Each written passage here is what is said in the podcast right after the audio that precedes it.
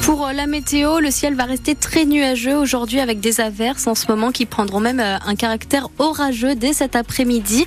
Un petit peu de vent et puis pour les températures entre 10 et 12 degrés attendus au meilleur de la journée. L'info, c'est avec vous, Delphine Martin. Bonjour. Bonjour. Un incendie la nuit dernière à Flony-la-Chapelle. Oui, un pavillon de 100 mètres carrés a été entièrement détruit par les flammes. Le feu s'est déclaré vers minuit.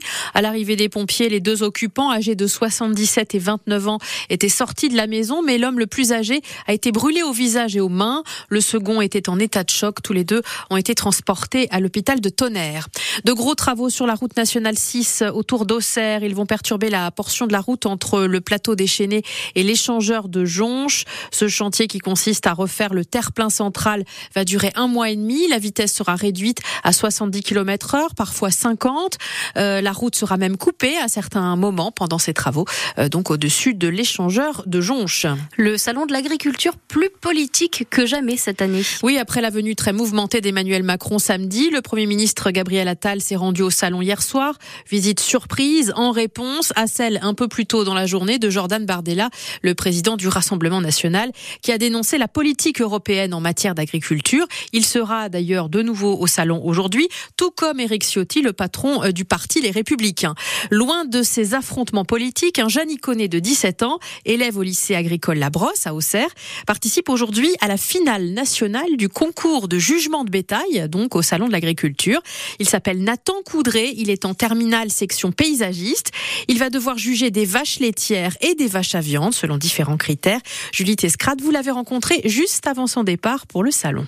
Nathan Coudray est un grand brun imposant par son allure, un peu réservé. Il est toujours heureux de partager sa passion pour les bovins.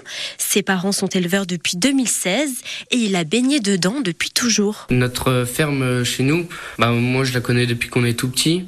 Donc euh, bah, les vaches, euh, j'y suis un peu euh, né dedans. Une autre personne a eu un rôle important dans sa passion, sa maman, qui fait partie des jeunes agriculteurs de la Vallonnais. Donc elle nous a emmené faire le jugement et puis bah oui, on fait ça tous les deux ensemble. Depuis qu'il est tout jeune, il participe à des concours. Les jugements de bétail, j'ai pas commencé l'année dernière.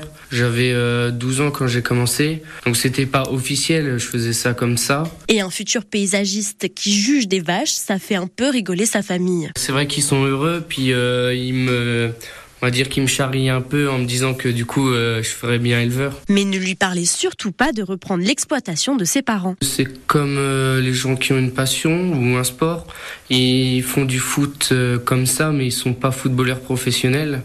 Moi, je pense que c'est un peu comme ça. J'aime les vaches, mais pas en faire mon métier. Nathan aide ses parents sur leur exploitation, mais son rêve à lui, c'est d'ouvrir sa propre entreprise paysagiste. Un reportage de Julie Tescrade pour France Bleu au Cerf. Toujours au Salon de l'Agriculture, trois bouchers charcutiers de Lyon participent au concours de boucherie interrégion aujourd'hui. Oscar Bonnet, Melvin Rapin et Camille Allais, qui travaillent respectivement à Brinon-sur-Armançon, à Fontenoy et à Champs-sur-Yonne. Ces trois iconés représentent la Bourgogne et vont affronter donc aujourd'hui 11 autres équipes. À la télévision, ce sont deux boulangers de Lyon qui seront à l'honneur ce soir dans l'émission de M6 Le meilleur boulanger de France. Il s'agit de la boulangerie Bisson à Chevannes et de la boulangerie chez Pauline et Nicolas à Seignelay. L'émission débute à 18h30. Un athlète iconé a besoin de vous avant les JO. Oui, à cinq mois de la cérémonie d'ouverture des Jeux de Paris, le lanceur de poids sénonais Franck Elemba a besoin d'argent pour terminer sa préparation.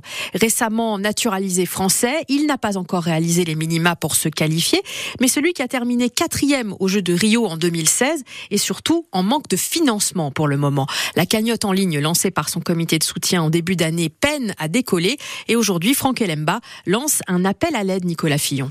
La cagnotte en ligne Créons l'exploit avec Franck Elamba atteint tout juste les 295 euros. Problématique car même soutenu par la ville de Sens et différents sponsors, le lanceur de poids sénonais a besoin de plus d'argent pour financer son ambitieux programme de préparation aux Jeux de Paris. C'est vraiment chaud. Je dois faire des stages euh, entre mars et fin avril. Il faut se déplacer pour aller faire le minima. Donc ça me coûte une blende.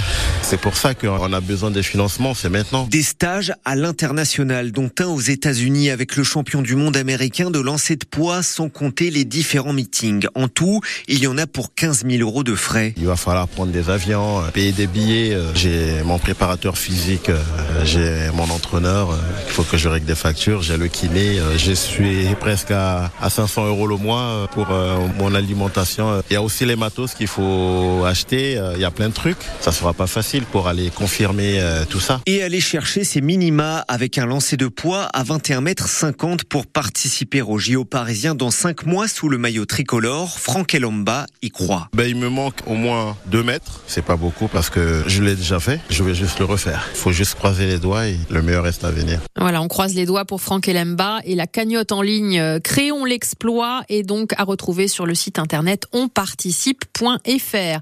En football, dernier match de la 26e journée de Ligue 2. Ce soir, Angers se déplace à Caen. En cas de victoire, les Angevins ne compteraient plus que deux points de retard sur la GIA, le leader. Les Auxerrois qui ont fait match nul hein, ce week-end contre Bastia. On reparle bien sûr du football ce soir comme tous les lundis dans 100% à GIA à partir de 18h. Et pour finir, on part occuper les enfants à la patinoire de Moneto. Et oui, c'est une activité ludique et sportive parfaite hein, pour les jours de pluie de cette deuxième semaine de vacances. L'occasion de passer un bon moment en famille. Pauline Boudier. Première étape, bien attacher ses patins.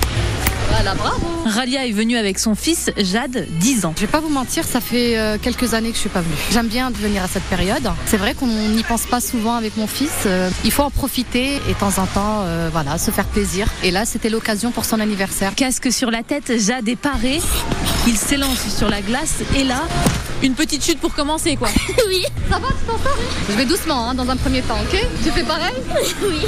Après quelques tours, tout le monde tient définitivement bien sur ses jambes. L'occasion pour Ralia de partager une activité avec son fils. C'est pour ça que j'ai fait cette occasion pour se retrouver parce que c'est vrai que mon fils je le vois que le soir après l'école. Enfin, on n'a pas d'activité, on n'a pas assez, mais à part l'été. Hein. Mais c'est pas pareil dans l'année, euh, en plein hiver, faire des petites activités. Quelques mètres plus loin, Camilla et Inès sont venues entre sœurs. C'est la deuxième fois cette semaine, mais euh, ça fait longtemps qu'on n'était pas venus avant. On avait un peu rien à faire, donc on s'est dit euh, ouais c'est bien la patinoire. Pas de pirouette pour les deux filles, mais plutôt des jeux. La course et le touche-tout. C'est qui gagne alors? Moi, pas plus vite que moi donc. Euh. Le tout en sécurité bien sûr. Et oui, la patinoire de Moneto, c'est donc tous les après-midi. Hein. Elle est ouverte de 14h à 17h à vie aux amateurs. Midi 7.